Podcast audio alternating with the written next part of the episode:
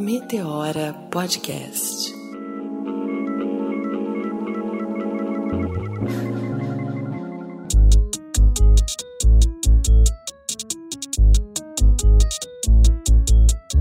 Começando mais um Meteora. Eu sou a Cris Guterres. Eu sou a Renata Hilário. Olá, gente. Quero começar esse programa fazendo um agradecimento especial mesmo, assim, de coração, para os nossos amigos que estavam na torcida, né, na expectativa do lançamento do programa. E a gente ficou muito feliz com a repercussão. Eu quero fazer um agradecimento especial para um grupo que, do qual eu faço parte e é de publicitários negros. Em breve vocês vão ouvir muito falar deles. Tem pessoas incríveis incríveis por lá. Ah, além da família, né? Não é isso, Cris?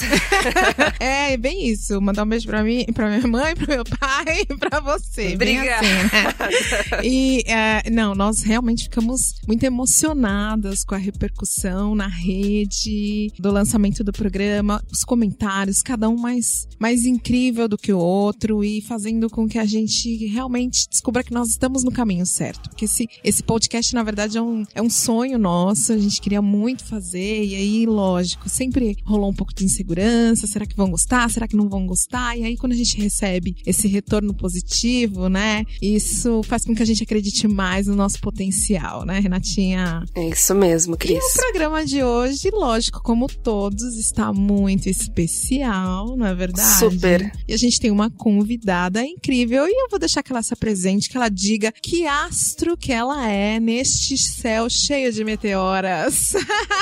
Adoro. Oi, gente. Meu nome é Dani Rudes. Eu sou blogueira plus size. e estou aqui hoje. Adoro. É, gente, mas ela não é só blogueira plus size. Ela é maravilhosa. Ela é linda, inteligente, super ah, competente. Obrigada, amiga. Obrigada. É, então e ela faz milhares de coisas, né? É que ela quis deixar um mistério, será? para contar aos poucos? Tudo, tudo que ela faz. Ela vai ter uma hora aqui. Acho que não vai dar, hein? não vai ter espaço. E a Dani tá aqui hoje porque a gente resolveu falar sobre corpo. A gente quer conversar sobre como é que a gente vê o nosso corpo, como é que a sociedade nos vê. Então a gente vai bater esse papo aqui. E é o seguinte, vamos ler aí qual que é a nossa nosso papo do dia, né, Renatinha? Já vamos lá.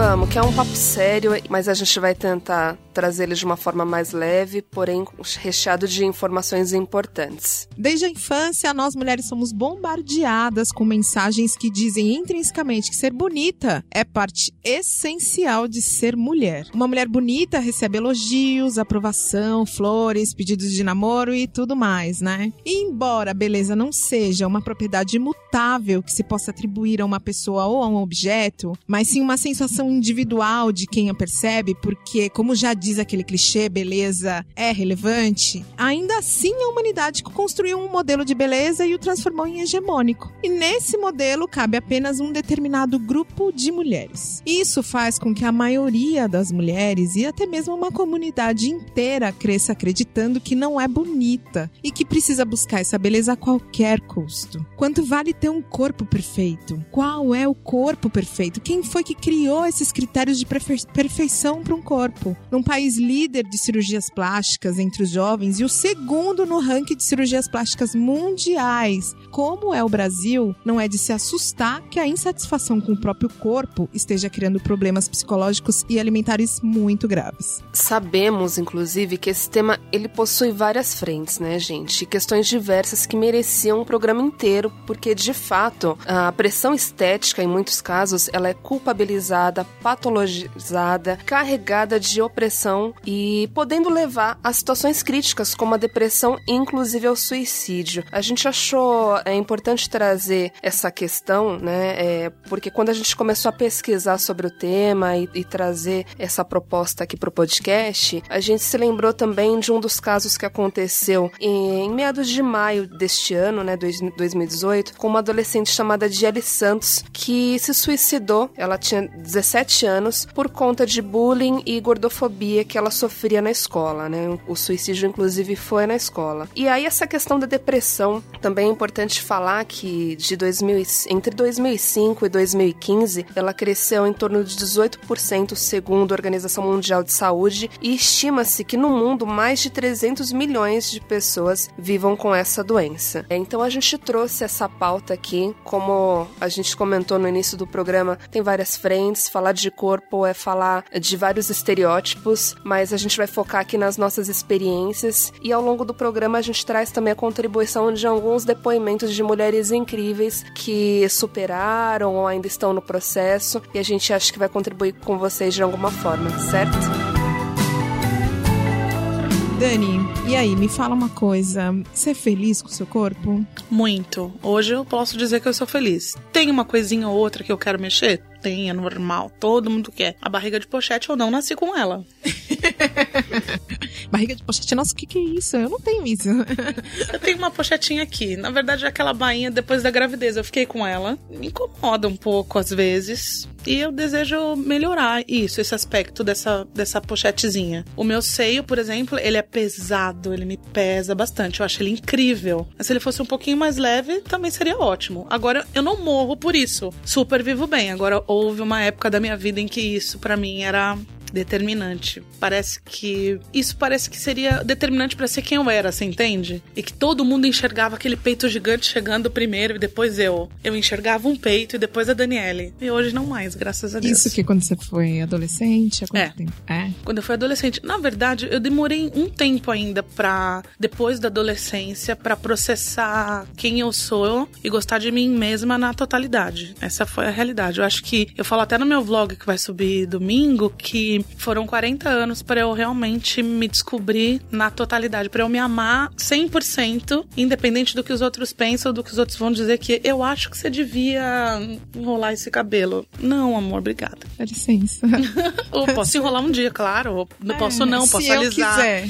Posso usar uma trança, posso tudo. Se eu quiser, eu vou é, enrolar. É isso. Você sabe, vocês sabem que esses dias eu tava conversando com uma amiga e ela sabe de todas as minhas questões, da negritude, enfim. E aí ela comentou que tava numa festa e tinha uma menininha de seis anos e ela falou assim: Nossa, Renata, mas ela super se ama negra. Eu falei, claro, amiga, né? Hoje, mais do que nunca, ela tem referências, né? Tem aí o Maísma, a Carol Conká, mulheres é, que estão inspirando essas crianças, essas adolescentes, ao contrário da minha época época, né, que tinha o que? Paquita. E aí, é, é, assim, lógico que as meninas de hoje também têm essas questões com o corpo. Sempre existiu, né, durante toda a história. Mas em alguns momentos mais, em outros menos. E essa questão, eu acho que a gente vai amadurecendo de fato com o tempo, né, Dani? Porque a, na adolescência é um período tão crítico. Eu acho que a maioria das meninas, para não dizer todas, passam por essa questão de aceitação do corpo, de se questionar, de se achar feia ou de ir atrás desses padrões estabelecidos pela sociedade. Você passou por isso, Cris? Putz, eu super passei por isso, né? Eu quero falar muito disso também, mas eu quero voltar numa coisa. Desculpa, Rê. Imagina. Você falou aí dessa pessoa que disse. Parece que, assim, o fato dela ser negra, e isso acontece também muito com o gordo, assim, a gente tem que ficar sofrendo, tem que ser é triste.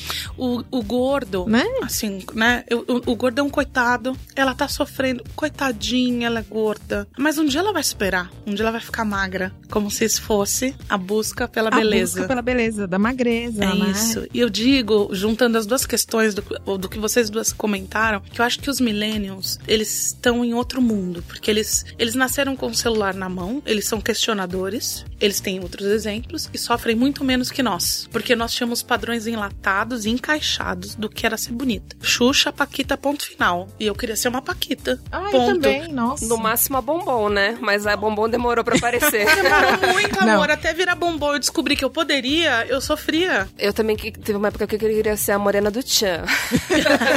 Mas também demorou, né? Eu fiquei sonhando com a Paquita um tempão. É isso, eu queria ser Paquita e tal, e não rolava. Então, eu acredito que alguns anos atrás esse padrão era muito mais enlatado, encaixotado, e a gente sofria muito mais com esse padrão e essa cobrança estética por cor, por corpo, por cabelo, por postura. Mulher não senta de perna aberta, mulher não toma cerveja e por aí vai, né, gente? Não vou nem entrar nessa questão que a gente tá falando de corpo gordo, mas o corpo gordo parece que era um limitador para você. Se é gorda, se tranca em casa, hein? Não, se tranca, chora. E assim, não seja uma mulher gorda e sente numa mesa para comer um hambúrguer, porque você vai ser extremamente questionada. Como assim? Parece que as pessoas estão esperando que o fato de você estar gorda, que você tá sempre sonhando ser magro, como a gente já falou, e que você vai fazer de tudo para ser. Você vai comer uma salada, você vai. Você não vai se jogar num, num, num hambúrguer. Não, em alguns lugares que você. ah, Hoje é menos, antes era mais, assim. Você entra em alguns lugares, restaurantes e tal, é um gordo, é uma turma gorda, o cara te olha assim. Fica assustado, Com olhos né? arregalados. Acontece demais, garçom e tal, puta, monte de gordo, caramba, e agora? Vixe, não tenho comida, sabe assim, aquela coisa? Você enxerga na- no rosto do outro, na expressão do outro, o medo daquilo que ele não sabe nem o que é, né? Porque ele não sabe o que é.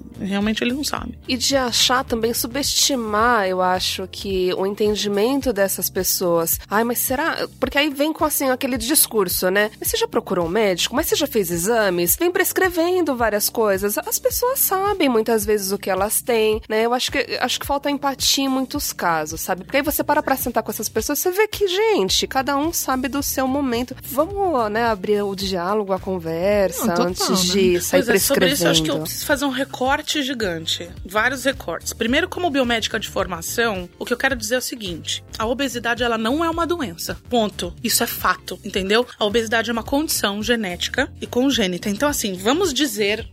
vamos vamos, vamos eh, colocar aqui a seguinte questão: tem gente que nasce com propensão a doenças cardíacas, ok? Ok. Uhum. Tem gente que não nasce. Tem gente que nasce com propensão a acúmulo maior de células adiposas, ok? Tem gente que não nasce. Tem gente que nasce com um metabolismo acelerado. Tem gente que não nasce. Hoje em dia, a gente tem esse tipo de, de estudo. Isso já é comprovado. E endocrinologistas muito bem informados sabem disso e tratam isso com a maneira como ela deve ser tratada. Acontece que a gente tem que fazer um recorte aqui que a gente tá falando da indústria farmacêutica. E a gente tá falando de uma outra indústria que vem junto com a indústria farmacêutica, que é a indústria da beleza e pá, e pá, e pá. Essa indústria, o que ela faz? Ela faz você acreditar que aquilo é realmente ruim, para ela que isso é uma doença, que você precisa consumir remédio para emagrecer, que você precisa fazer cada vez mais procedimento estético e tá na academia e se embelezar e fazer cirurgia plástica para que você esteja dentro de um padrão de beleza áurea que foi criado com números absolutos de mesma proporções de um lado e do outro para que você seja a Gisele Bündchen, meu amor. Mas até a Gisele Bündchen fez plástica para chegar na beleza áurea, querido. Ninguém nasce assim. A gente que criou isso. Então isso não existe. Então existe um padrão da sociedade capitalista para fazer você acreditar que você não se enquadra em determinados determinadas caixas para que você consuma mais e gaste mais o seu dinheiro. Então pare de acreditar em tudo que te dizem, porque é, é vantajoso para algumas pessoas e só para algumas. Então a obesidade é uma condição, é uma característica. O corpo gordo, ele é uma característica e pare de achar que você não está colocado ou situado dentro de algum lugar. Eu vou te falar isso assim. Eu quero que vocês raciocinem no seguinte exemplo. Quando a gente tá falando de um corpo gordo,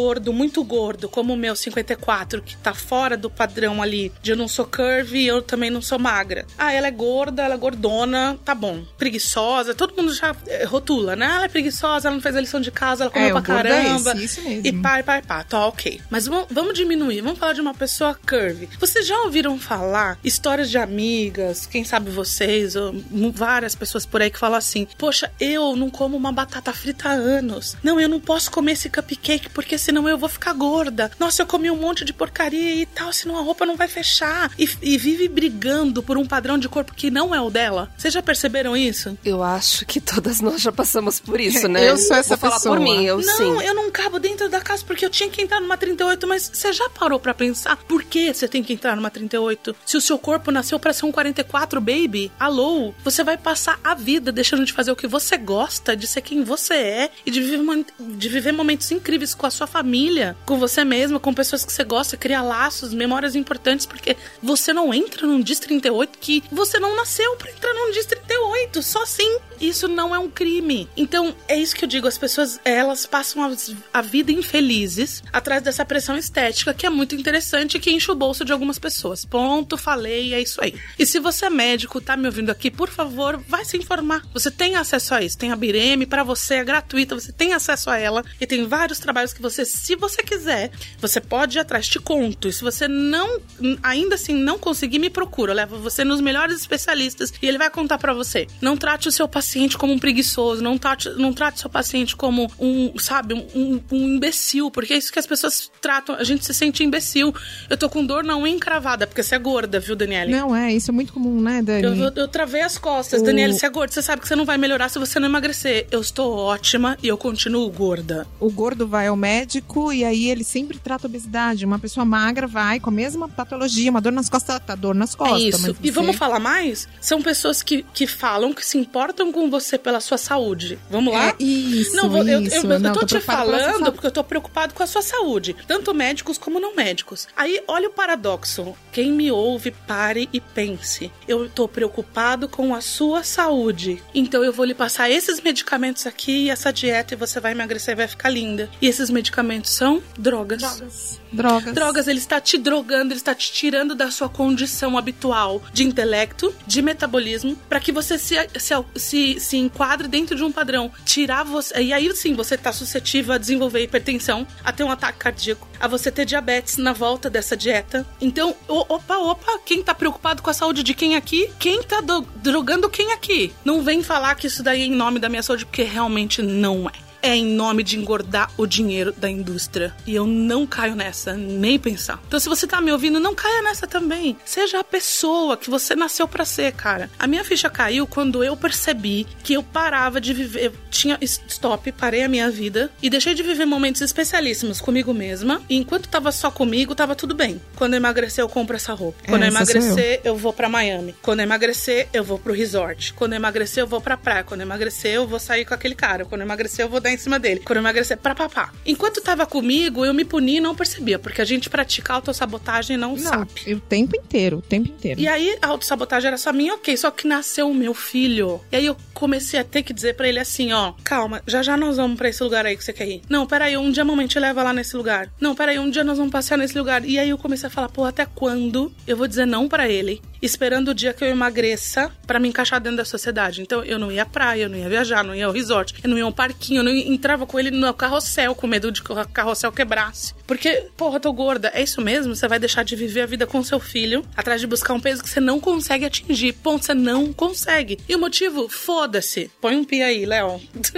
Não, a gente adora um palavrão. O motivo, foda-se que eu não emagreço. Se eu comi demais, se eu tenho um problema de tiroide, se eu não tenho, se eu tenho predisposição, parem de cuidar das vidas dos outros. Foda-se que o meu cabelo é preto, foda-se que o meu cabelo é loiro, foda-se que meu cabelo é pichain, foda-se que eu tô gorda. Foda-se. Você entendeu? Tipo, eu não tô dizendo foda-se pra te ofender. Não, é foda-se que eu quero viver a minha vida e você vive a sua e é super legal. Então, a gente precisa parar de praticar autossabotagem, a gente precisa parar de praticar esse tipo de preconceito com as pessoas, esse tipo. e, e parar de apontar as pessoas desse jeito. E parar de, de, de, de, de se privar de viver a vida para quando eu me encaixar naquela caixinha, entende? Eu entendo perfeitamente isso que você tá falando, porque eu tô num momento da minha vida muito bonito, porque eu tô me redescobrindo. Isso já faz um tempo, é um processo essa, essa descoberta, né? São vários fatores. E eu me dei conta recentemente que todas as vezes que eu me imaginava, que eu pensava em mim, que eu me enxergava nos meus sonhos como uma mulher de sucesso, aquela mulher moderna, eu tava magra em todas as situações. Fazer uma distorção de padrão de imagem. É, não, eu, eu sou a rainha da distorção. Eu olho meu corpo e eu vejo ele muito diferente do que eu vejo hoje. E aí, quando eu me dei conta disso, que foi muito recentemente, que eu comecei a, a, lembrar os momentos em que eu me pensava. Eu sempre me pensava assim, vestindo aquela, aquele vestido tubinho, bem magrinha, com a barriga de fora, é, na praia, com o corpo perfeito. E eu fiquei nessa busca. E a minha vida inteira, porque assim, eu sou essa que nasceu, no, pra, não nasci pra ter corpo 38. Eu nasci pra ter corpo 44, 46 Isso, e tal. Isso, é aquela Na mulher verdade, eu nem sei o tamanho do meu corpo, porque eu vivi, vivo de dieta. Eu tô sempre de dieta. E eu me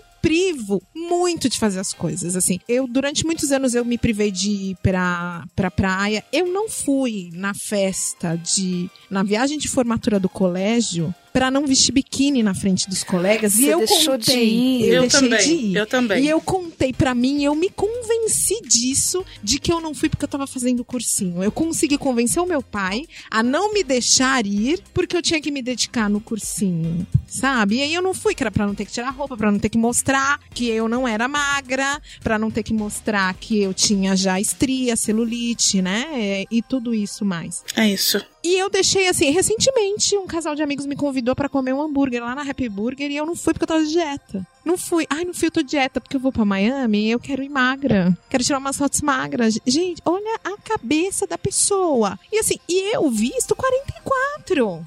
Né? E, assim, e, e, e eu tô deixando de viver, de fazer coisas. E assim, assim como eu e como nós, eu digo, porque a gente tá aqui compartilhando as nossas experiências e a gente tá no mesmo, nesse, nesse mesmo ponto, tem um monte de mulheres que estão nos ouvindo e que estão deixando de fazer alguma coisa porque elas não são felizes com o corpo delas, porque elas estão à espera, à espera de ter um corpo perfeito que não existe, porque o corpo perfeito que a gente vê na revista, na televisão, na novela, foi manipulado pelo Photoshop. É isso, e a gente não tá dizendo pra vocês parem de perseguir o seu ideal do que você acha importante pra você. Se você tá gordo hoje, quer emagrecer, lindo, se você acha que é legal pra você, ok. Se você tá magro, você quer engordar, se você não quer mais, se você quer ficar bombado, é, é você, tudo bem? Agora, a questão que a gente tá discutindo aqui é você ser por você, sem você ligar pra distorção de imagem e sem você se preocupar com body shaming. Porque hoje a gente faz muito body shaming, a gente critica a beleza do outro, a gente é criticado.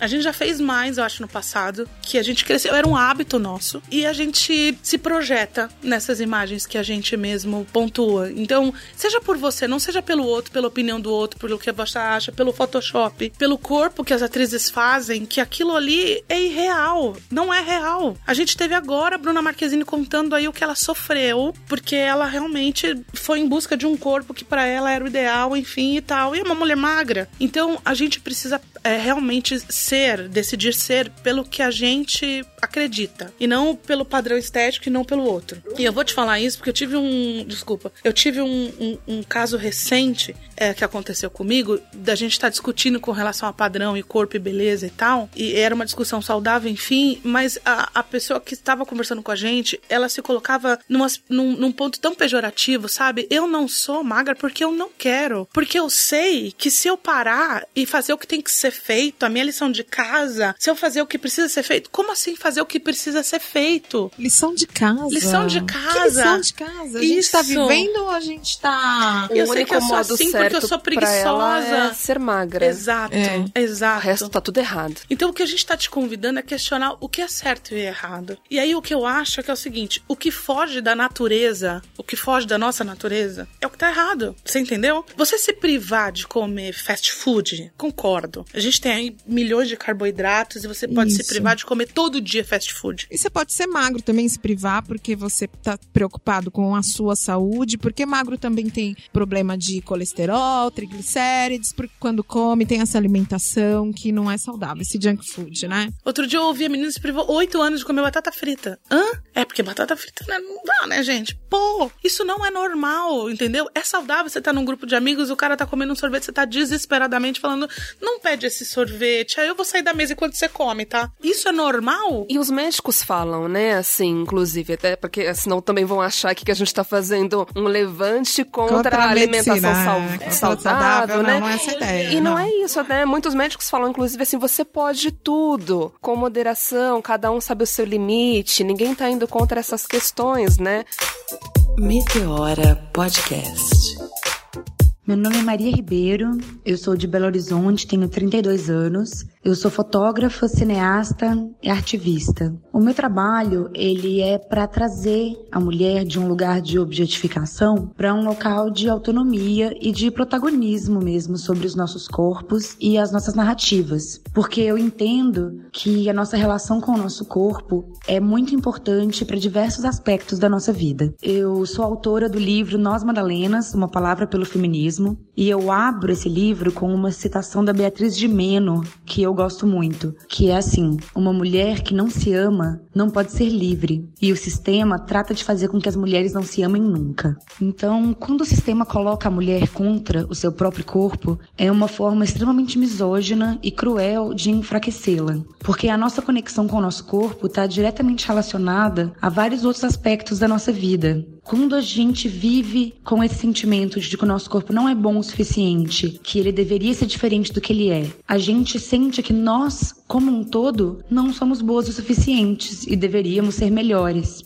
E isso faz com que a gente carregue um sentimento de falta de merecimento, como se a gente não fosse merecedora das coisas que nós na verdade somos. Então, é como se a gente criasse um relacionamento abusivo conosco mesmas. E isso abre portas para que a gente estabeleça relacionamentos abusivos em vários outros aspectos da nossa vida: profissional, social, afetivo e familiar. Além disso, quando você coloca a mulher numa situação de ódio com o próprio corpo, principalmente mulheres negras, indígenas, latino-americanas, você coloca ela numa situação de descontentamento com toda aquela linhagem. Se você odeia o seu corpo, você odeia o corpo da sua mãe, o corpo da sua avó, o corpo das suas filhas, o corpo das suas irmãs. Você não consegue amar as características da sua linhagem, da sua ancestralidade, do seu povo, da sua família. Então você mexe com toda uma estrutura de afetos, de amores, de respaldo emocional, de saúde mental, de toda uma linhagem através do que você faz de violência contra aquela mulher. Então, quando a gente fala do nosso corpo, a gente não está falando de uma questão estética apenas. A gente está falando de um sistema que nos ataca, nos violenta e nos agride através dos nossos corpos. Como o nosso sistema de padrões estéticos é extremamente excludente, né? Ele é racista, ageísta, misógino, gordofóbico. Então, assim, não se encaixar nele é a coisa mais fácil do mundo, porque ele é feito num moldes perfeitos para não caber em ninguém. Claro que quanto mais longe a gente tá desse padrão, mais sofrido é e mais pressão a gente sofre. Mas ele é feito para que todas as mulheres se odeiem. Então, quando a gente fala de restabelecer uma conexão com o nosso corpo, a gente está falando de trabalhar a nossa aceitação, a nossa autoconfiança, a nossa autoestima e o sentimento de que nós somos capazes e merecedoras e isso traz uma energia para que a gente exatamente pare de aceitar menos do que a gente merece em todas as situações da nossa vida, no trabalho, nas relações sociais, nas relações afetivas, nas relações familiares, é criar uma força interna que vem dessa conexão. Então, o sistema minar essa conexão com o nosso corpo é exatamente uma forma de evitar que nós tenhamos uma sociedade formada de mulheres livres, fortes, independentes que se amam e que têm todos esses recursos de tempo, de dinheiro, de trabalho, de energia que a gente ficava usando para atingir o corpo perfeito, para questionar esse sistema, para conquistar nossos espaços. Isso não é interessante para o patriarcado. Então é isso. O meu trabalho é exatamente esse: é de através de uma fotografia humana, de um cinema humanizado, de uma forma digna de retratar as mulheres como elas merecem ser retratadas, a gente possa criar um banco de dados de referência para a gente estabelecer essa comparação e entender que a perfeição está na diversidade, está na diferença e está na pluralidade. Esse que é o meu trabalho e eu fico muito feliz de compartilhar com vocês. Um beijo. Meteora Podcast.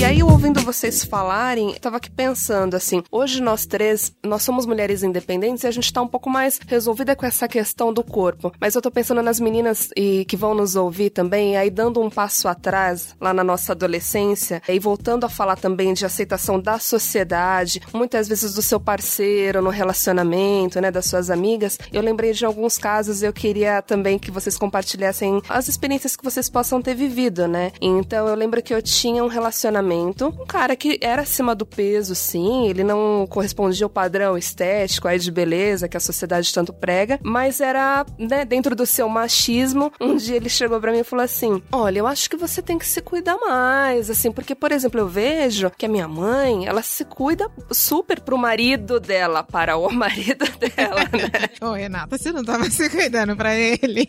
Você acha, sabe? Antifeminista. É, eu tava despertando pro feminismo, que senão ele teria a resposta à altura. Pois é. E aí eu lembrei também de um outro parceiro, você vê como eu tive embuste na minha vida, né? Não, amigo, o feminismo foi um botão. Você, amiga. O feminismo foi um botão libertador na vida Não, das é, mulheres. Eu e a Renata, a gente fala aqui o quanto nós, nós nos, nos libertou, cara. Nos O libertou. feminismo negro, inclusive. Não, o feminismo, o feminismo me ajudou a me encontrar. Tudo que eu já pensava, eu podia, tipo, pá, botar pra fora. Uau! Porque antes a mulher feminista era revoltada, né? Era, Era. raivosa, Isso. né? Eles ainda tentam nos pintar assim, Não, né? A desculpa. feminista como essa mulher raivo- raivosa é uma maneira, né, de, de tentar quebrar essa nossa união, até porque eles, eles sabem mais do que a gente o que nós somos capazes de fazer unidas, né? Mas assim, a- o nosso, o feminismo não tem a menor intenção de ficar lixando homens, falando mal de homens. Não, não, não, não, não. A gente tem outras coisas pra falar, inclusive. E outras guerras pra travar, nossa, Super. pelo amor. A gente quer dominar E aí, o mundo. a gente voltando não nesse fala só assunto de que tava vocês. falando, é realmente os caras.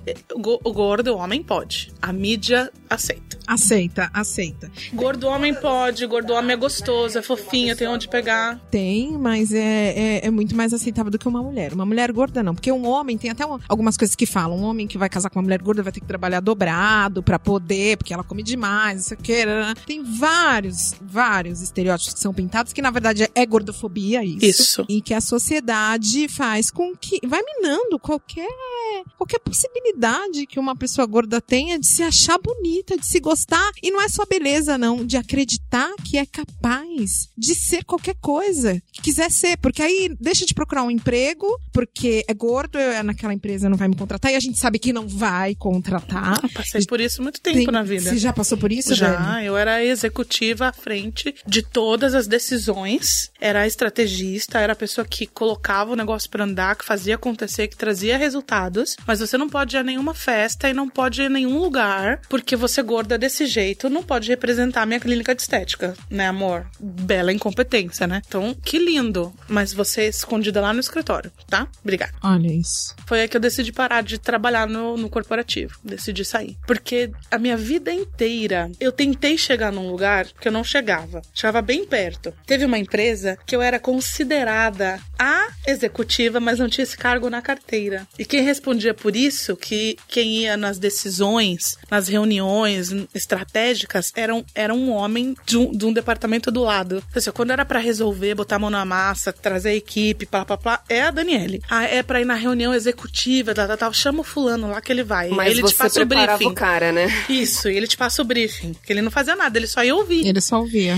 E eu achava que era incompetência. Eu juro pra você que eu nunca me ative ao corpo e à cor. Eram coisas que não caíam na a minha ficha, não havia caído a minha ficha. Até porque não era te dito diretamente, né? Então eu achava que faltava mais uma pós-graduação. Uhum. Aí eu fui fazer inglês. Aí então agora falta a o gente sabe espanhol. como é que é isso. Agora falta o francês. Então vamos fazer o francês. E daí então fizemos duas pós-graduações. Agora falta o mestrado. Então agora falta o doc, doutorado. Então vamos fazer um pós-doutorado. OK, então faltou o MBA agora. É o MBA. Então eu vivi correndo atrás do- do que eu achava que faltava e nunca me ative ao que realmente faltava, que era preconceito com cor e corpo. E aí eles faziam o quê? Eles mudavam a linha de chegada. Você ia lá, fazia mais uma conquista e aí mudava-se a linha de chegada, a linha de chegada ficava mais longe. Mais distante, é mais isso. distante. Então você sai daqui, daí você vai, você fala, não, então não, não é essa empresa, então vamos pra outra. Aí você vai pra outra, acontece do mesmo jeito, fala, peraí. E aí um, um dia eu, tentei, eu, eu falei, não, eu vou sair. Eu saí de grandes corporações. Falei, eu vou sair, você vende a sua alma pro processo de grandes corporações. Falo, vou sair. Tá bom, então eu vou diminuir meu padrão de vida, vou diminuir meu salário de executiva, vou diminuir meus benefícios, que lindo tal, e vou pra uma empresa menor. Aí você vai pra empresas menores. Nessa empresa menor, você começa a deixar ela grande, gigante, ela cresce, que linda, maravilhosa, uau,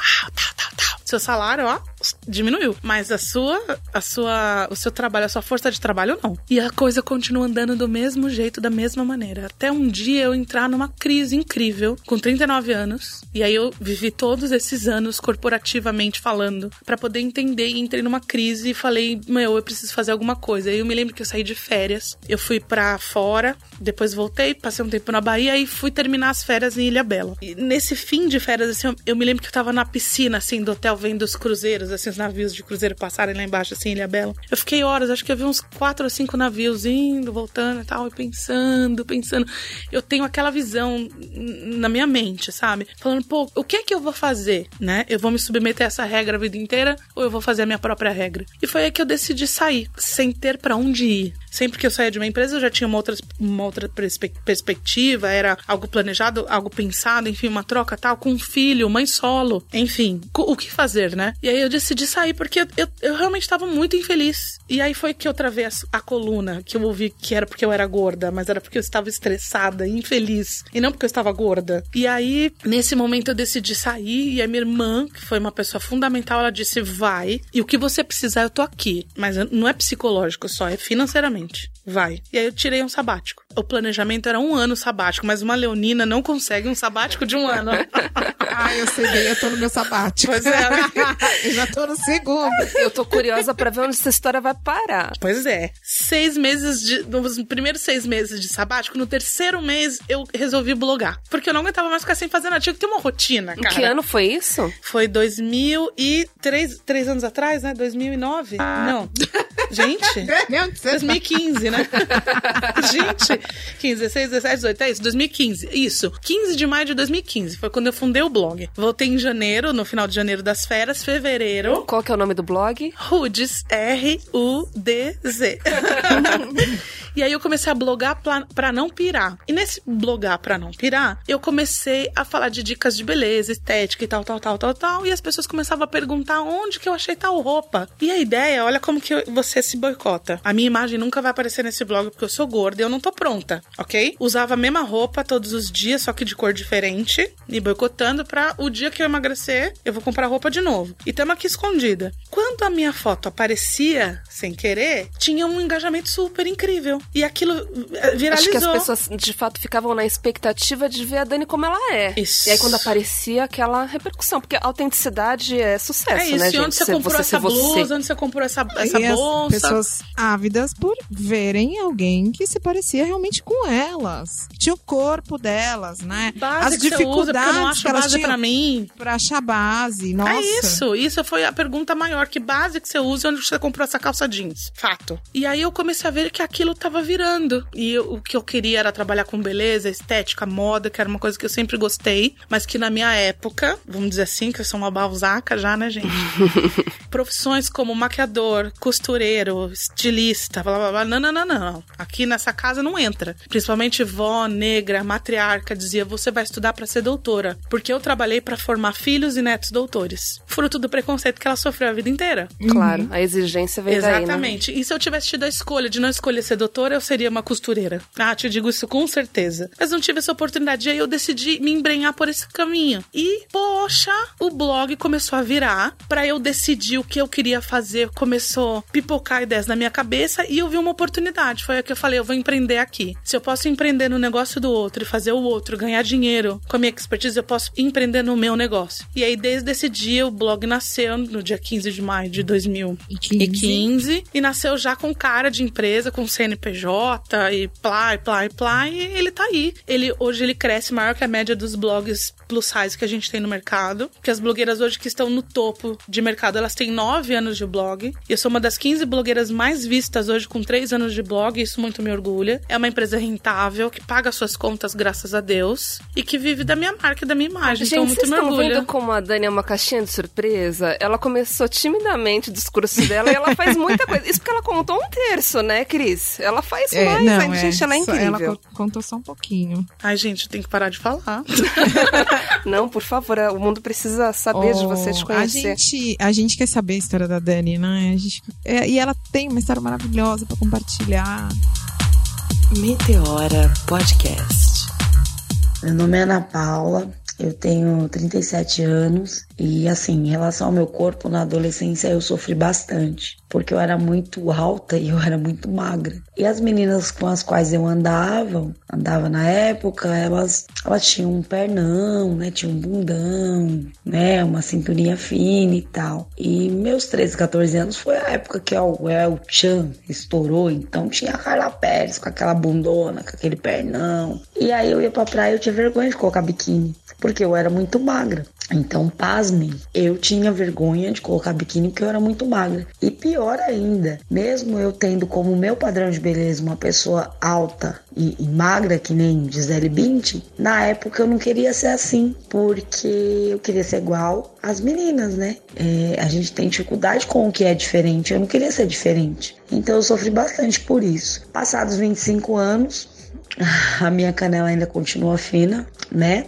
Mas eu adquiri uma barriga enorme, que na minha visão é enorme, e o meu peito cresceu desproporcionalmente. Então, eu usei top durante muitos anos. Muitos anos, por quê? Porque eu não achava sutiã. E quando eu achava, era só aqueles sutiãs beges, feios, sabe? E aí eu adquiri, né? Comecei a passar a usar o top mesmo. E agora recentemente, eu acho que de uns dois anos pra cá, eu, eu emagreci, eu, eu, perdi uns, uns quilos e eu percebi que aqui na parte na área do seio a gente tem muita gordura também. Então eu perdi bastante seio. E aí o que aconteceu? Eu passei a achar sutiã pro meu tamanho. E isso foi uma vitória assim para mim. E foi daí que eu acho que eu adquiri essa obsessão por sutiãs. Eu tenho sutiã amarelo, vermelho, rosa choque de todos os os, estilos, porque para mim foi algo assim, foi uma vitória eu conseguir sutiãs para poder usar. Aconteceu mesmo, acontece, né? Agora nem tanto, né, que eu perdi um pouco do seio, mas com biquínis. E assim, em relação à praia, colocar biquíni, eu até vou, até enfrento, sabe? Vou, coloco mesmo com o barrigão, mesmo com os peitos, né, os seios chamativos. Mas assim, fico 10 minutos, 15, vai dando meia hora de praia, eu já vou procurando uma canga, já vou procurando uma cadeira para eu sentar, já vou me esquivando, eu não sou bem resolvida, não. Totalmente bem resolvida. Não que o meu corpo me impeça de ir a qualquer lugar. Eu vou a todos os lugares. Isso não, não, não tem problema. Mas eu tenho umas restrições, né? Eu acho o máximo esses discursos dessas mulheres empoderadas que, que vão mesmo, que põem biquíni, que, que não estão nem aí. Mas ainda não é o meu nível. Eu tenho que, que trabalhar um pouco isso na minha cabeça. Eu gostaria de dizer assim, não, é só um corpo que vale ao caralho e tal. Eu espero que um dia isso possa se tornar realidade, porque é, para mim ainda não é.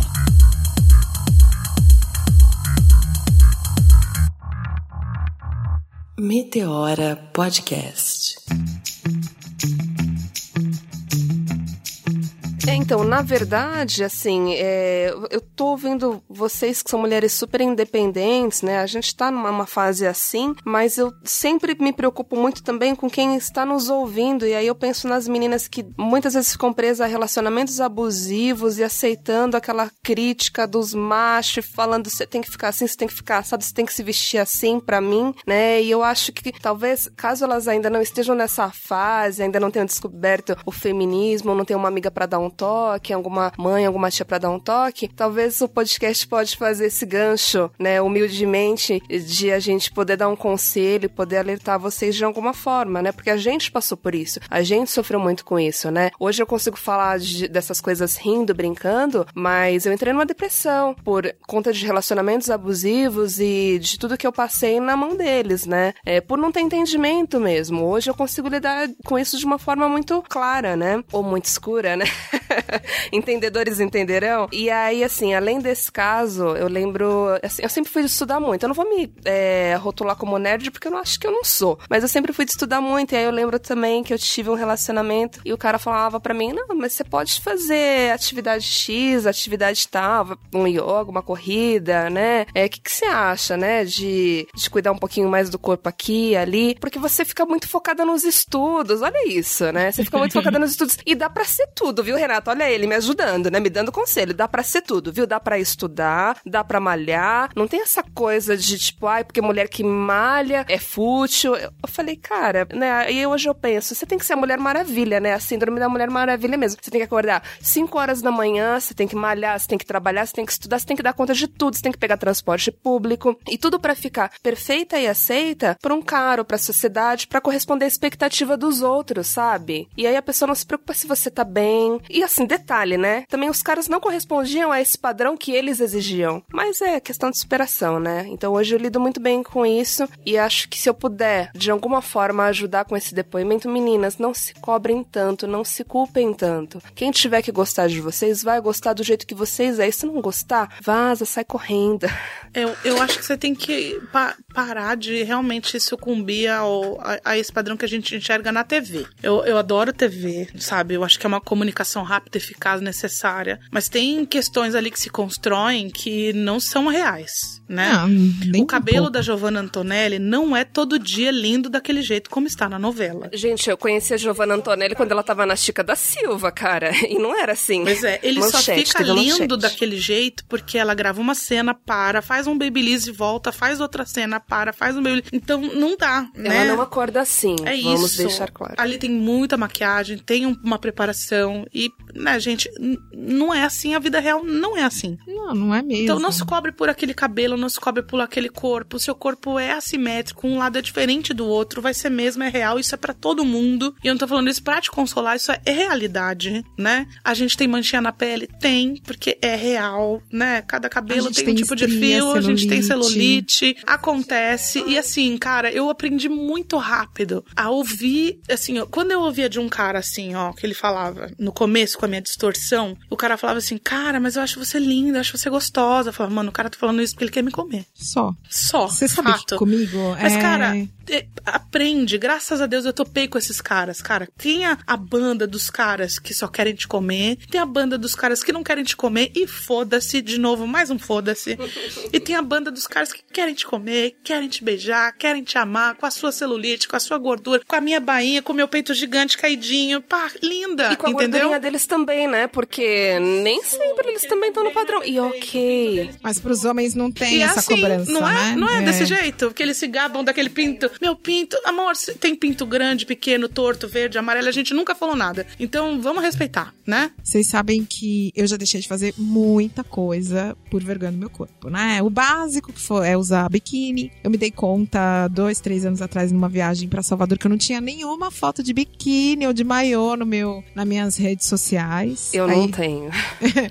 Aí eu fiz, eu, eu fiz recentemente. Libertadora, amiga. É, eu fiz recentemente. É muito libertador. E eu fiz agora, recentemente, a foto das minhas estrias. Olha, eu vi. Aí eu, eu, ó, gente, esse, essa minha aparição de biquíni rendeu uma reportagem no UOL. Uau! Tá lá olha, na capa do Universo, lá, a minha frase lá, neste verão de janeiro de 2018. Foi a primeira vez na minha vida que eu usei um biquíni, foi libertador. Não, é porque a gente se liberta dessa pressão estética que a gente sofre o tempo inteiro, sabe? E aí funciona assim, ó. Eu achava que quando eu usasse um biquíni, todo mundo ia olhar para mim. Falar, puta, olha esse peito, mano, vai se tocar.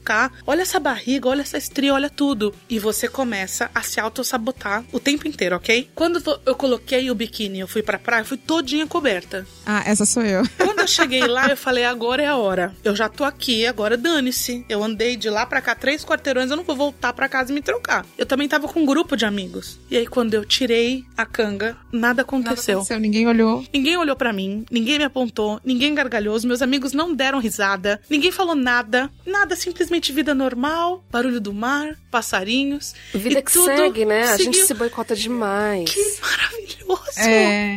Que maravilhoso! O mundo não mudou porque eu usei um biquíni, entendeu? E foi incrível. Só quem mudou fui eu. Porque eu senti, me senti mais bonita, mais confortável na praia. Mas você. Com uma marquinha que eu nunca tinha. Eu bronzei a barriga, eu nunca havia feito isso na vida. Ah, é bem legal bronzear e a barriga. Aí você usou cropped depois pra mostrar a barriga bronzeada? Por favor, tá, né? Tá. Você sabe que eu também. Eu comecei a usar cropped faz, faz uns dois anos. E aí, assim, a primeira vez que eu usei foi a mesma sensação assim, de liberdade. Que eu achava lindo a mulherada de cropped, mas eu falava assim, não, meu estômago é muito alto. E eu queria fazer 500 sessões de drenagem linfática para baixar o estômago, a gordura aqui dessa região. E aí, a primeira vez eu amarrei uma camisa, assim, mostrei Pra um ficar pouco. uma coisa alta. aham. E, cara, naquele dia eu arrasei. Simplesmente eu arrasei. Todo mundo, nossa, tá linda e não sei o que, blá, blá, blá. E aí eu fiquei, acho que uns dois anos seguidos usando cropped. Era o seu uniforme, né? Era o uniforme. Descobri que eu devia ter usado sempre, sempre, sempre. E tem até uma amiga que também tem uma descoberta como essa minha. Vamos ouvir ela um pouquinho, que é a Maitê. Meteora Podcast. Oi, aqui é Maite Lourenço. Eu decidi me permitir, né? Eu decidi me permitir usar o que eu quisesse e não me preocupando com o que é esperado, né? Que a gente emagreça pra gente poder usar algumas coisas. E recentemente eu, eu fui num casamento da minha melhor amiga e eu queria ir muito bonita e fazer uma a- a- é, referência, né? Fazer reverência à, à nossa africanidade, né? E aí eu decidi ir de, de um conjunto de saia longa e cropped. E eu me lembrei de uma fala de uma cantora sertaneja, que eu não lembro o nome, que ela viralizou uma, um vídeo dela falando a seguinte frase, né? Que era a primeira vez que ela tava usando cropped e que ela tava muito feliz porque não que ela tava magra, mas sim porque ela tava foda-se, né? E eu uso hoje muito essa frase pra mim, sabe? Eu tô foda-se. Tô foda-se com o mundo, eu tô foda-se com o que as pessoas vão achar, eu tô foda-se com o que o outro vai querer de mim, exigir de mim, eu tô foda-se com que as pessoas é, acreditam que eu tenha que fazer. Então, isso fez muito sentido pra mim, né? E eu quis muito me, me, me permitir, né? Eu quis muito me permitir, me colocar num lugar onde que eu pudesse é, me valorizar, ao invés de ficar só olhando pro, pro que não tem, pro que é excessivo, pro que as pessoas acham e tudo mais. E tá sendo libertador, né? Hoje eu quero usar meu cropped o tempo todo. Eu quero usar a saia, eu quero usar as roupas que eu, que eu, que eu comprei o tempo todo, porque eu tô me achando muito bonita nelas, né? Então, isso me faz cada vez mais ter certeza de que tá foda-se é a melhor opção que a gente tem que ter na vida. Um beijo e, menina, sucesso pra vocês. Espero que seja uma, uma ah, apresentação muito boa, que vocês consigam aí a- a- é, ter contato com muitas pessoas, conscientizar muitas pessoas e parabéns pelo trabalho. Beijo. Meteora Podcast.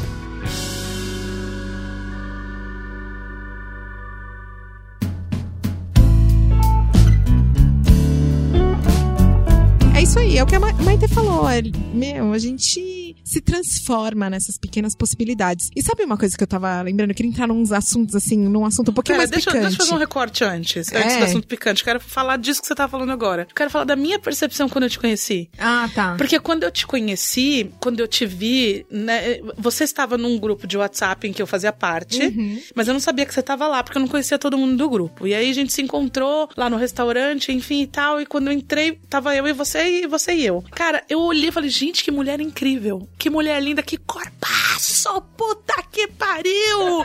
Olha essa cor, olha esse cabelo, porra, que mulher linda do caralho! Adoro. Já amo a Dani. E ela, cara, toda estômago alto, bababá, bababá. pelo amor Ai, de, de Deus, Deus, né? preta, se joga na Vou vida. fazer o depoimento, joga, né? então, Então também, faz, porque faz, assim, faz. não é rasgação de seda, mas, amiga, acho que, sei lá, enfim, já que a Dani começou, né? Quando eu conheci a Cris, gente, eu achei ela muito linda, cara. Eu fiquei olhando falei, gente, parece artista, né? Gente, agora eu tô me achando, gente. Muito diva Deus, ela tá nessa categoria, não tá? Muito, e aí eu lembro até a roupa, ela tava com uma jaqueta verde, eu falei, nossa, que estilosa. E aí eu vi que ela ficou olhando pro meu anel também, eu falei, acho que eu tô correspondendo. É verdade. E eu perguntei, nossa, que anel lindo, não foi? Depois eu comprei o igual pra copiar. Falei, agora eu quero o igual, Renata. Sim, e não é mesmo a rasgação de seda, a gente tá falando sério. A é gente tá a falando percepção que a real. gente tem. É. E sabe, eu acho que, que é legal falar também, se você me permite, Cris, mas eu já vou falar também. Qualquer coisa o Léo corta. É, qualquer coisa o Léo corta, mando o nosso editor. É, mas assim, é, a gente vê a Cris, uma mulher super forte, né? A gente tem conversado muito muito assim nos bastidores sobre isso, sobre essa questão de sempre ter que ser forte, as pessoas nos enxergarem dessa forma. E a Cris, como minha amiga, ela também tem os momentos dela de fragilidade, sabe? E ela é muito julgada, muitas vezes já foi atacada, muitas vezes, sabe? É, e eu acho importante falar, porque as pessoas enxergam a gente como uma super mulher. E acho que a gente tá pronta para tomar sempre porrada, né? E as pessoas veem na maldade mesmo, né? E não conhecem esse outro lado, esse outro ser humano incrível que a Cris é, né? Só conhece a parte das redes sociais. Ai, tô falando mais, gente. É, e, e é verdade. Dificuldade de, de receber, né? É, a, Elogios, gente né? tem, a gente a gente tem, fica. muito grande, eu a gente tenho. não sabe, né? A gente fica assim, né? Ah, não, não, ai, não, obrigada. não, ah, ah, ah, Não, para, fica desejando, para de falar, para de Isso, falar. a frase é essa, aceita que dói menos. Não, mas é, porque eu acho que é legal a gente colocar as pessoas na, na categoria de ser humano. Eu sou real, cara, assim, não me é, endeusa ao ponto de achar também que você pode chegar, me machucar. E a, né, a gente conversa muito sobre isso, eu e a Cris. É, então, eu acho que vocês se identificam comigo, né? E aí a gente vai tomando várias na cara, e aí, aí assim, e eu sempre tinha aquele lema de dizer assim, não choro por homens. Não gasto essa energia por homens, imagina, nunca. né? E aí agora, com, com 37, a gente começa a assumir algumas coisas, inclusive, além das celulites e das fraquezas, né? Esse Do- choro da por homens, pochete, né? do peito Do- caído. da pochete, do peito caído. Eu tenho várias. Eu- eu- é, que, é que vocês estavam falando de mim, eu já cortei, né? Vocês viram. Ela não deixa, ela não sabe receber elogio. É, eu tenho que aprender, né? A do peito, gente. Eu, o meu, o bico do meu peito, ele é pra baixo. E eu passei a vida inteira achando que meu peito era- caído, que eu já tinha nascido com o peito caído. Meu sonho era ter peito, quando teve peito, eu falei assim, caralho, mas já veio caído. Ai, meu Deus. Como assim? Adoro, adoro isso. E aí, olha só, gente, recentemente, eu e a Renata, a gente foi viajar com umas amigas, e a gente tava falando de corpo, tal, não sei o que, e eu fui mostrar pra elas, gente, meu peito que já é caído. Todas falaram assim, mas seu peito é perfeito. Não, parece silicone real, sabe? Eu falei, aonde, Cris? Pelo amor de Deus. Olha a percepção que a gente faz do nosso Faz corpo. errado. Então, é isso que eu ia falar. Só com o blog e vendo, olha só, com o blog, recebendo depoimentos de outras pessoas com o mesmo sentimento que eu. E vendo outras pessoas com corpos gordos convivendo comigo, é que eu pude real e oficial me aceitar, me gostar e me respeitar depois dos 40 anos. E aí todo mundo me pergunta, a pergunta que mais me fazem: quando caiu a ficha pra você? Acho que foram várias etapas de caídas de ficha, mas eu acho que e ainda vão ter muitas ainda pra cair. Eu acredito nisso. Mas eu acho que acho que a ficha maior pra mim tem nome e sobrenome, chama Pop Plus. Ir naquele lugar e ver outras pessoas com corpos gordos, cabelos azuis, Pra quem não conhece, o que é o Pop Plus? o Pop Plus é uma feira plus size que foi criada pela maravilhosa Flávia Durante. Flavinha, te amo, amor eterno. E ele é uma feira de moda plus size que acontece a cada três meses em São Paulo, no Clube Homes, ali na Avenida Paulista, com vários produtores de moda plus size do 44 aos 70. E lá, além de um, de um local de consumo, um shopping de gordo, curves e por aí, é um lugar onde a gente discute temas muito importantes com relação à aceitação, autoestima, é body positive. E, e é um ponto de encontro, é onde você se encontra com outras pessoas, onde você se solidariza, onde você enxerga outro corpo gordo e acha bonito e fala: Cara, se ela tá bonitona nessa roupa, eu também posso ficar. Cara, aquela menina tem cabelo azul, ok, é normal. E aquela outra gosta de mulher, e também é normal. E aquele outro gosta de homem, e também é ok. E aquela ali gosta de yoga, tá bom, mas eu danço axé, também é legal. Então é, é um lugar onde você começa a respeitar o outro simplesmente pelo fato dele ser quem ele é. Ponto. E isso mudou toda a minha vida. Toda, toda. Porque a gente nasce aprendendo que criticar o outro nas rodinhas sociais é o assunto do momento, né? A gente acha que, né? A gente começa primeiro com o tempo, né? Ah, mas o tempo tá ruim, tá bom, tá, tá, tá. O assunto seguinte é, mas a- as artistas de novela, né? Mas tá muito gorda, muito magra, muito bonita, muito clara, muito Sempre alta. assim. E daí a gente começa a focar das amiguinhas. Ah, fulana também, né? Com aquele cara, pelo amor, né? É a vida do outro, né? É vida isso, outro, é o que é. a gente chama de body shaming e que a gente não para. Body shaming é com relação ao corpo, mas a gente comete isso com relação a tudo, enfim, e a gente não para. E é aí que a gente tem que começar a parar. Hoje em dia, esse mundo não cabe mais esse tipo de comportamento. Então, quando a gente ponta, a gente começar a se olhar, parar de também criticar o outro pelo que ele é, pelo que ele gosta, pelo que ele quer ser, enfim, já é um outro ponto. E quando a gente é realmente começar, eu acho que se incomodar, parar pra pensar, entender que o que não tá normal, que o que tá forçado tá te incomodando. Eu acho que é o momento de você parar e buscar novas literaturas que o clique tá chegando, Tá sabe? chegando, né? É isso. Uhum. O meu clique aconteceu no Pop Plus, porque eu,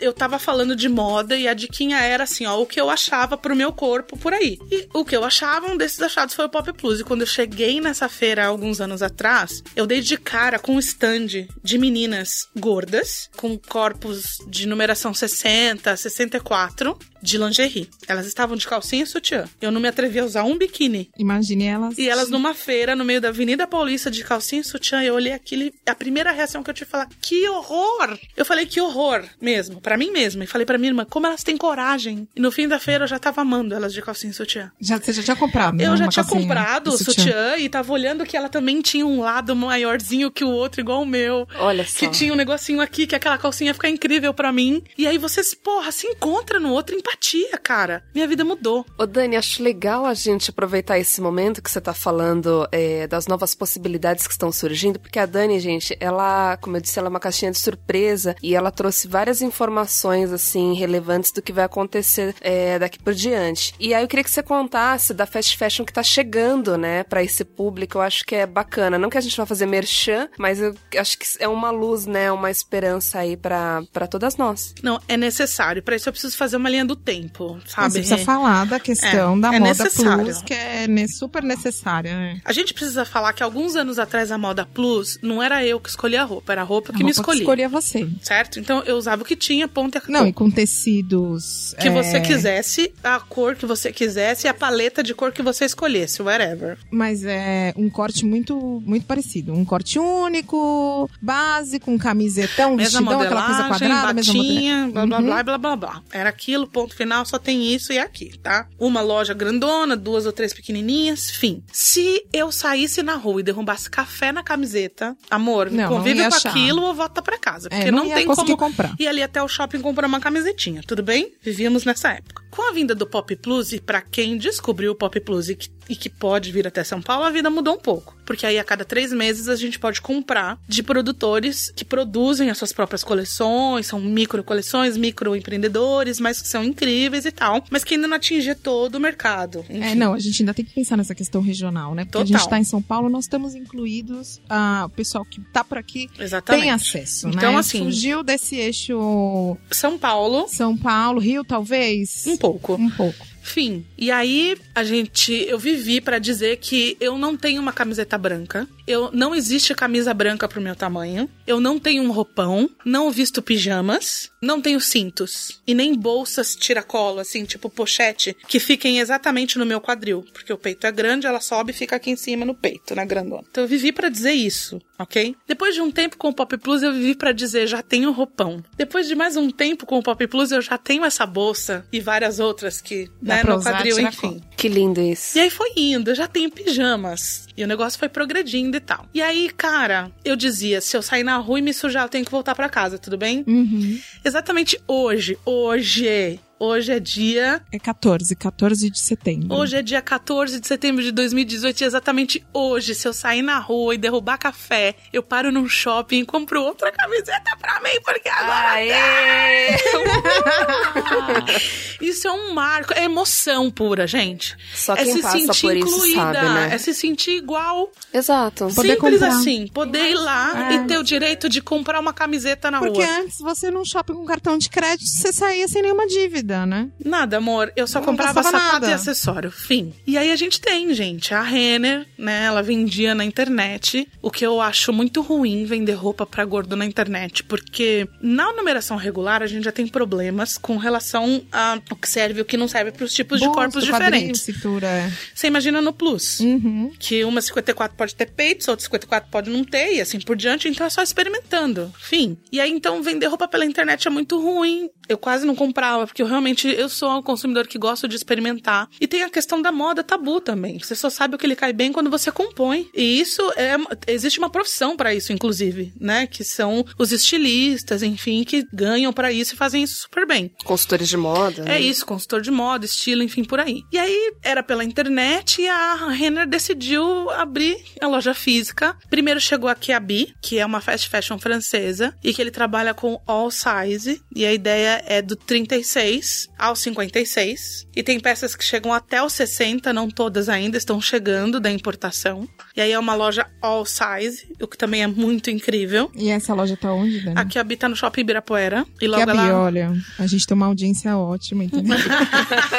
A gente Patrocina a gente, que a Bi... patrocina a gente, que a gente tá falando de vocês. E logo ela vai abrir uma segunda loja incrível. Então serão duas, em zonas diferentes, que essa é na Zona Sul especificamente. E a Ashua abriu ontem aqui em São Paulo, a primeira. Fala o nome de novo. Ashua, da Renner. Ashua da Renner. E o mais legal, gente, o mais patrocinar legal. o nosso programa. Renner, patrocina a gente. Patrocina nós, a hashtag, né? É, patrocina nós que a gente faz um merchan da hora, hein? Com esse pedido, Renner, eu não negava, não.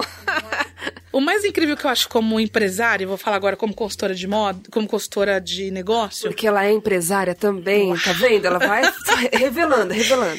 eu acho que a Renner, ela poderia ter tido simplesmente a estratégia de aproveitar as lojas que ela já tem. Colocar as Todo o peças. VM que já tá lá construído, enfim, enorme, a mesma logística, e botar as peças na loja que já existe num canto. Ponto final. Você tá dando consultoria, hein? Amor, ela não fez isso, gata. Ela abriu outra loja, outra estrutura, outro VM, outro espaço, outra logística, outras vendedoras, outro tudo. Só pra mulheres curves e plus size. Se você vê isso como segregação, você acha que as mulheres vão se sentir mais confortáveis por enxergar vendedoras parecidas com ela? Total. Tá. perfeito. Acolhimento. Acolhimento. Eu não vejo isso como segregação porque é necessário nesse momento que nós estamos. Totalmente, momento, porque, né? vamos lá, Dani, me diga, Anos assim, em nós algum vivemos momento você entrou numa loja e a vendedora olhou pra você e disse assim, o que você tá fazendo aqui? Porque eu, com esse manequim 44, 46, já aconteceu isso comigo em várias lojas. Uma vez na Zump, a vendedora olhou pra mim e falou assim, então, a nossa, nossa calça não veste mulheres com, com o seu corpo. Amor. Ah, é a questão da representatividade, Sempre aconteceu né? comigo em Ah, lojas de que- grife. Marcas Oscar que só Freire. fazem até 42. Oscar Freire, as pessoas nem me abordam, nem perguntam, 动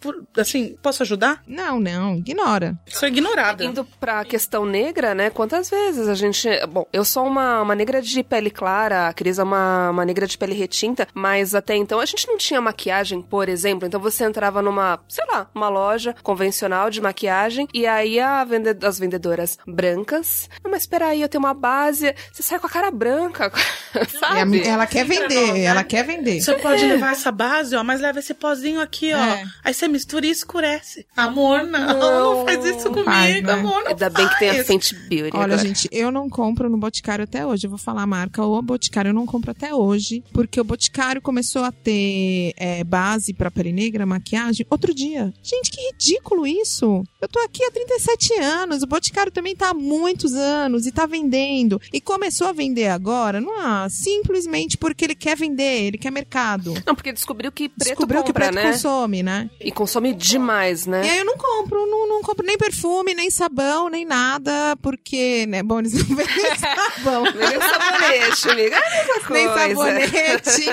Porque eu me sinto feita de idiota. E assim, eu fiquei tão chocada no dia que eu entrei no Boticário. Falei, eu queria comprar uma base. E era aquela coisa assim, é isso que você falou da gente, de eu ter esquecido minha bolsinha de maquiagem em casa. E eu saí correndo, falei assim, ai, vou comprar uma maquiagem por aí. Porque eu tinha uma reunião e tinha que, ir maquiada, né? E eu não achei. Isso foi há três anos atrás. E, e, e ainda acontece. Não é que agora, hoje estou saindo e vou ali na, na lojinha da esquina porque eu vou comprar uma base vagabunda que vai ter pra minha pele. Não tem. Que a lojinha lá perto do meu trabalho não vende. Mas eu fiquei chocada da, da, de uma loja com a- da dimensão do Boticário não nos enxergar como potenciais é, consumidoras. Não nos enxergar enquanto mulheres. Porque não é nem como consumidor, enquanto mulheres, uma mulher que gostaria de se maquiar. E a, a cara de pau da vendedora ainda teve a coragem de virar pra mim e falar assim: você com essa pele, você não precisa de base. Filha, você não determina o que eu preciso ou o que eu, não, o que eu preciso. Gente, Sou Isso consumidora. muito, né? Por que, que a gente ouve isso? Vocês com essa pele, vocês não precisam de não base. precisa de base. Oi? Oi? Hashtag o quê? Hashtag preguiça. Pois é, preguiça desse Não, comentário. hashtag racismo mesmo, Rê. Racismo. Hashtag é, va- vamos dar racismo. nome, né? As Vamos coisas dar nome, precisam porque de senão, nome. né, a gente precisa nomear pra poder começar E a, é a isso, esse discutir, sentimento né? que você tem agora da base é o sentimento que a gente teve em relação à roupa há anos. E aí, pá, subimos um degrau. Então, a fala, que era muito comum minha em várias eh, palestras que eu dei por aí no mundo afora, aqui e fora, falando que se eu quiser no Brasil sair pra comprar uma camiseta branca,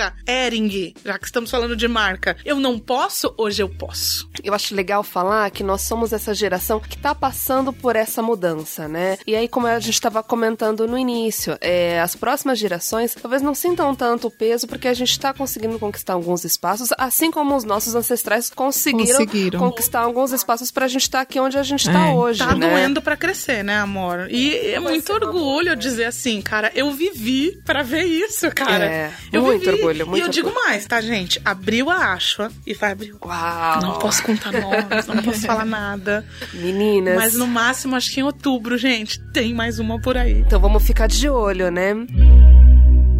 Meteora Podcast.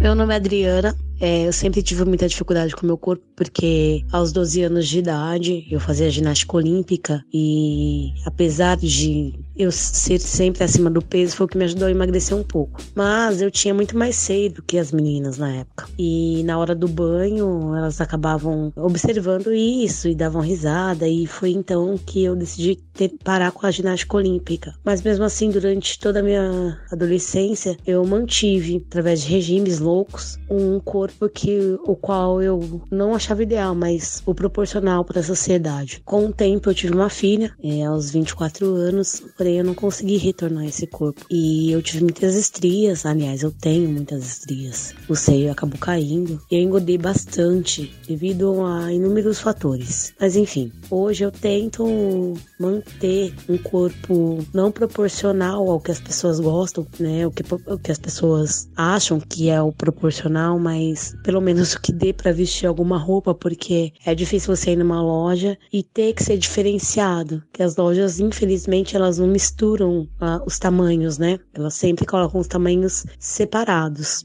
E às vezes eu me sinto meio encabulada, porque ninguém gosta de ser diferente. As pessoas queriam ser iguais. Eu gostaria de chegar numa loja, por exemplo, e encontrar o número 46 ou 44, 48, enfim. Mas é isso. Referente a sexo, já tive muito preconceito quanto a isso, mas hoje eu acho que eu sei levar bem. É, eu entendo que é mais uma questão de pele. Mas se eu falar pra você que eu me sinto feliz ao me olhar no espelho com as minhas estrilhas, minhas estrias, com a barriga caída, porque infelizmente quem faz cesárea tem essa, essa herança, eu não me sinto não. É isso. Espero que tenha colaborado. Meteora Podcast.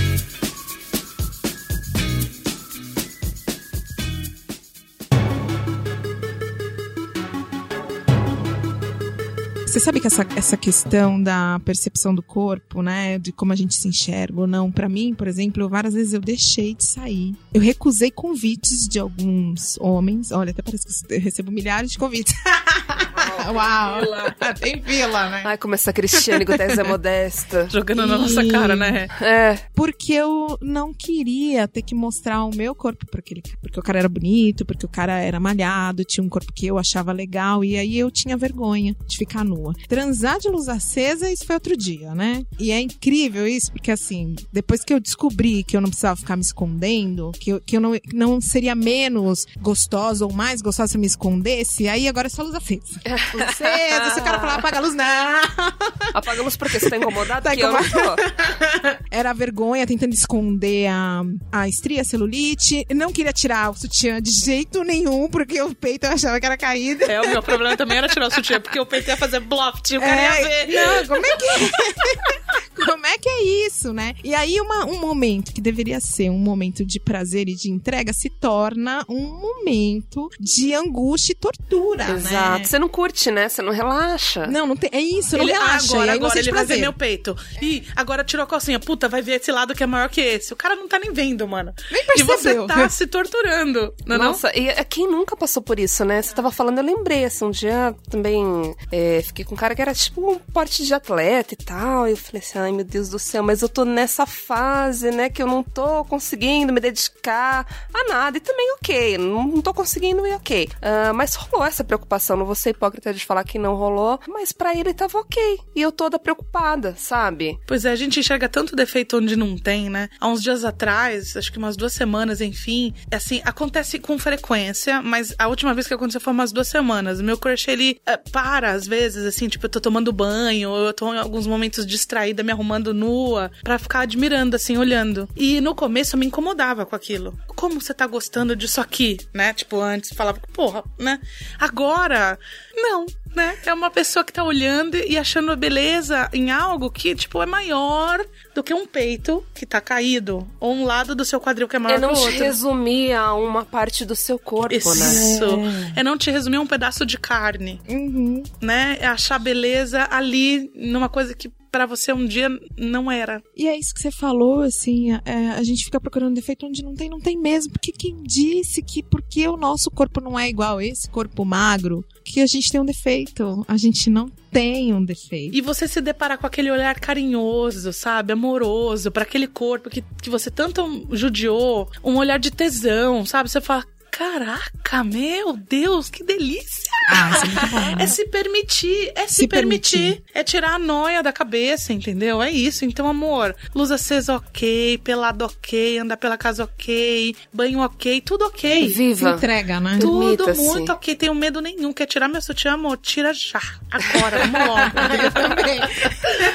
Se você chegar tá ao aqui ponto de querer tirar. tirar o meu sutiã porque você realmente você quer. Então, Você quer, né? Então, a gente tá aí. É né? porque tem alguns que não querem também ok. Não, tem vários que não querem. Ah, isso Ok, tem um ok, monte. ok, Aliás, ok. às vezes, é, se eu for começar a falar, eu vou dizer que eu não- o- eu não- os homens brasileiros não estão preparados pra mulheres como nós. É, e na, na- questão gorda, a gente tem algumas questões, né? Tem os homens que querem, tem os homens que não querem, tem os babacas que transam com gorda por fetiche, né? Tem aquela coisa. E não assumem, né, depois. Enfim, nossa, dá até pauta É, pra um tem os programa aí. babacas que transam Fetiche, com ok, mulheres é normal. negras. Se tem um fetiche, ok, é normal. Mas você só transar porque você quer saber como é e depois não assumir isso e não contar pros seus amigos e não contar pra ninguém, ok. Eu tive um relacionamento, logo que eu me separei, que o cara era assim. Ele só transava com mulher gorda, mas quando ele casou, ele escondia isso dos Casou amigos de todo magra. mundo. E quando ele casou, ele casou com uma magra. Isso acontece com as negras também, né? Isso daria um programa, gente. Não, porque, isso dá um programa de imenso, fato, o que tem de história sobre isso, sabe? De não assumirem e por conta desses padrões, né?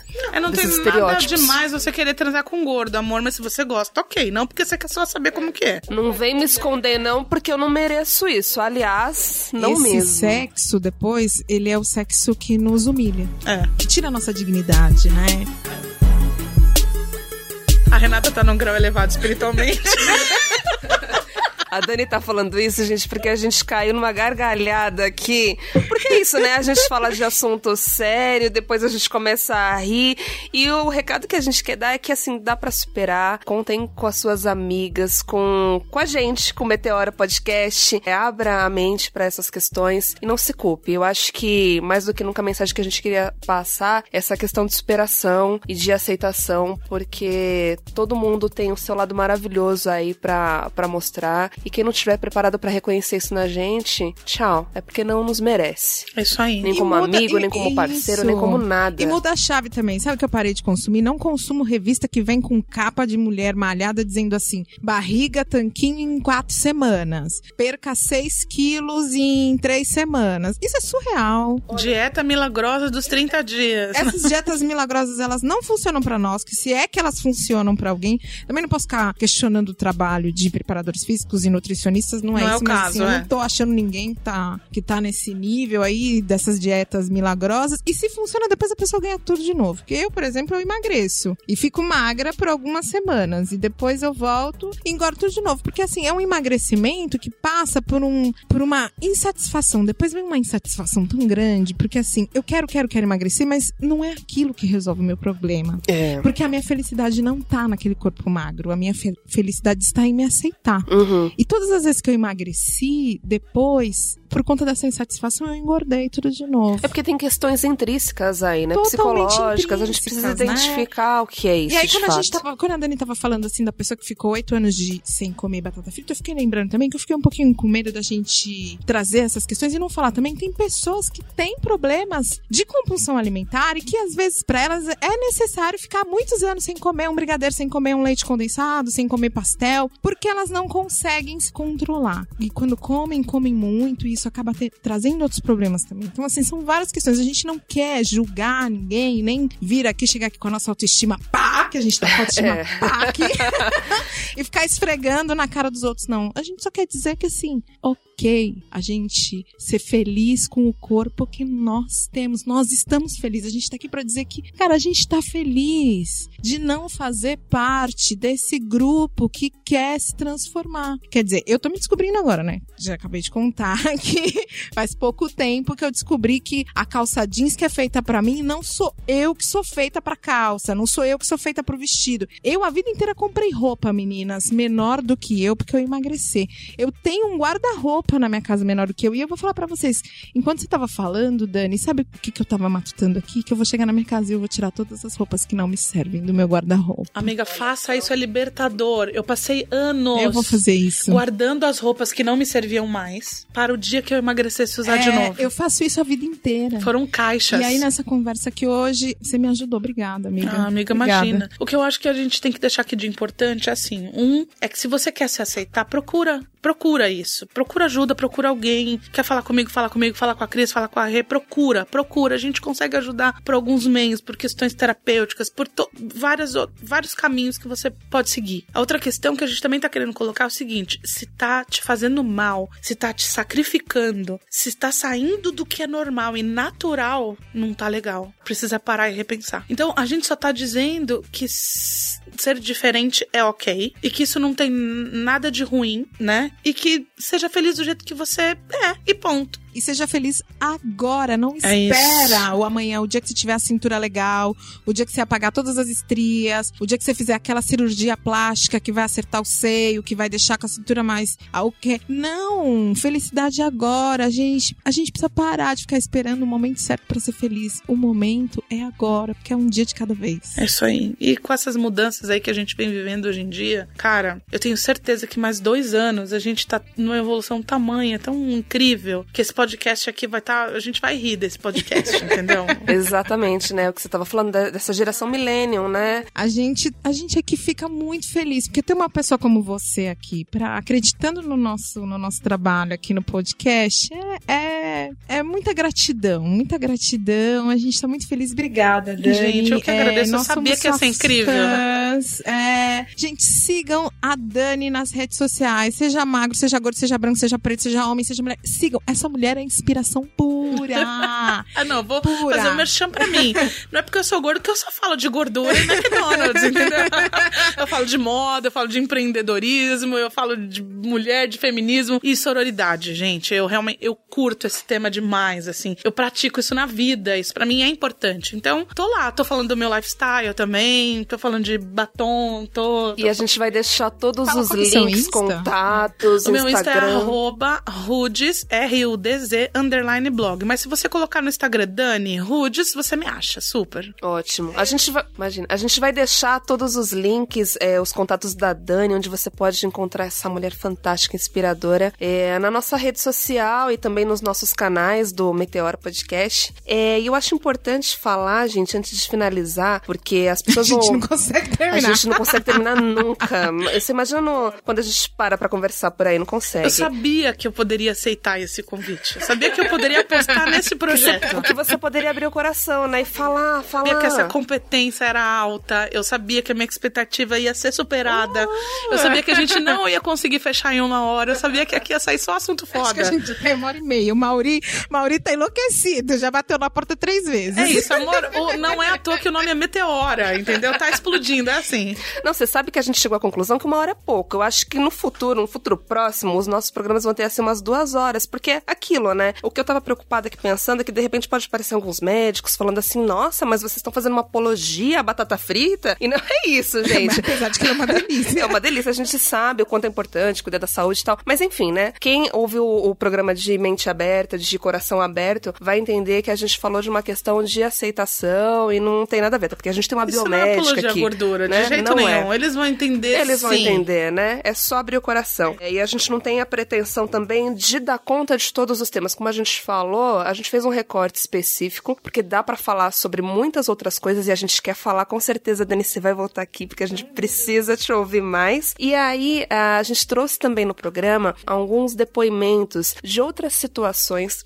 além da questão da gordofobia, mas de aceitação do corpo. Então são depoimentos emocionantes, assim, incríveis, que vocês vão ouvir e conferir. Depois compartilhem com a gente o que vocês acharam. E meninas, a minha sugestão aqui, já que me convidaram de novo, né, que eu adoro, eu acho que a gente tinha que fazer um Gordofobia 2, sabe? Porque falar de autoaceitação, de cliques e tal, é um processo. A gente precisa falar de espaço, né? A gente precisa falar de acesso, de acessibilidade.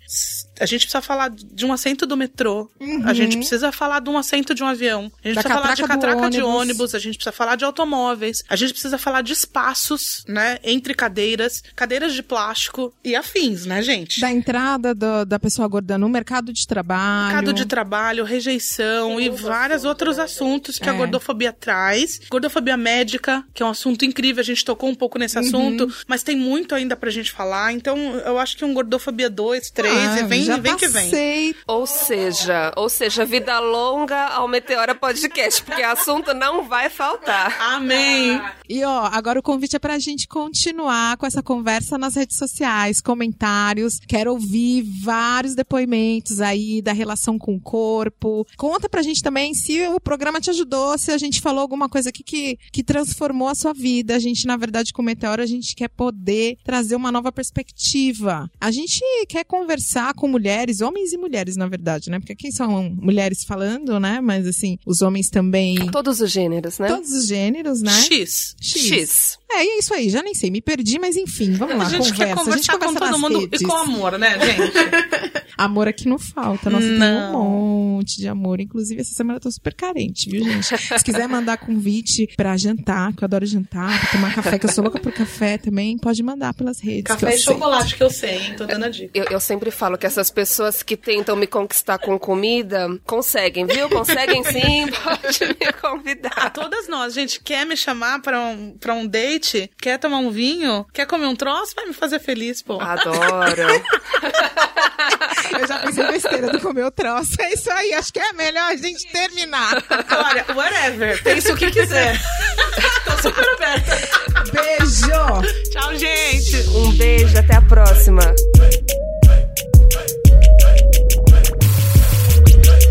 Meteora Podcast.